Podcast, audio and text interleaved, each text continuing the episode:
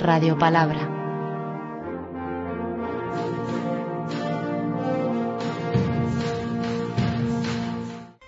También les dijo, ¿acaso se trae una lámpara para ponerla debajo de una vasija o debajo de la cama?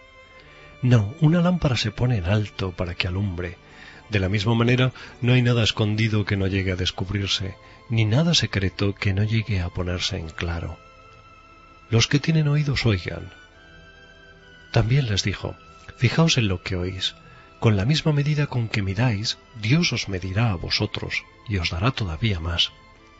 Pues al que tiene, se le dará más, pero al que no tiene, hasta lo poco que tiene, se le quitará.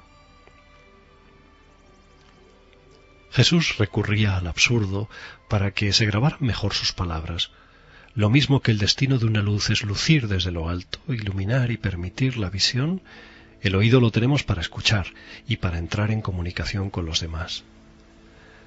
Tan absurdo como esconder una luz debajo de la cama sería encerrarse en lo ya sabido o creer que no necesitamos de las palabras de los demás.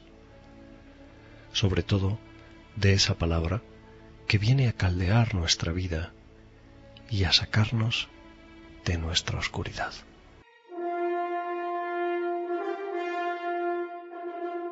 Radio Palabra.